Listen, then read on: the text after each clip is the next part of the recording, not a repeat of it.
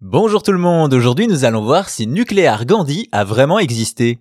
Vous le savez, le jeu vidéo est régulièrement source d'histoires farfelues, si bien que l'on a parfois du mal à distinguer ce qui relève de la légende. C'est le cas avec Nuclear Gandhi, en effet, dans un jeu bien connu, le célèbre indien aurait un penchant pour les armes nucléaires.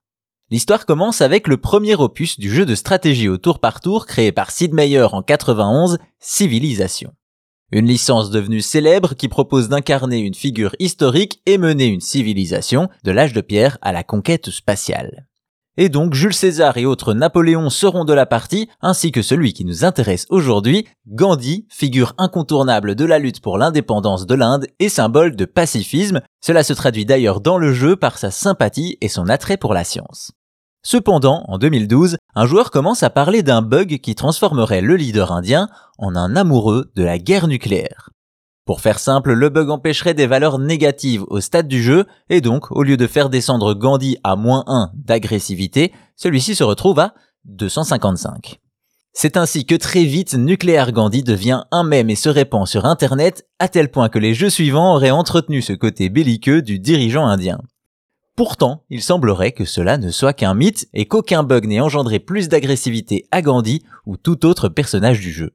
C'est d'abord le responsable du marketing chez Firaxis Games qui produit la saga Civilisation depuis le troisième épisode, qui sur Twitter doute que le bug de Nuclear Gandhi soit réel. Motivé par cette interrogation, Chris Bratt, journaliste, mène l'enquête. C'est d'abord le lead designer de Civilisation 2 qui lui répond que c'est pratiquement impossible, la raison, même en cas de bug, l'agressivité des IA ne comportait que 3 niveaux et Gandhi n'aurait pas pu dépasser ce chiffre.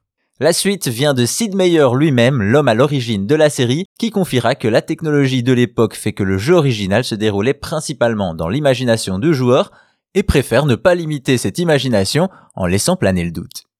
Une chose est sûre, Gandhi n'avait pas de bug le faisant devenir trop agressif, mais ses statistiques en sciences lui permettaient d'exceller dans le domaine Malgré cela, l'imagination des joueurs a quand même permis à Nuclear Gandhi d'exister, ne serait-ce qu'en tant que mythe du jeu vidéo. Aussi, pour en apprendre toujours plus sur le jeu vidéo, n'hésitez pas à vous abonner à Chose à savoir Gaming, et ça, ce n'est pas un mythe.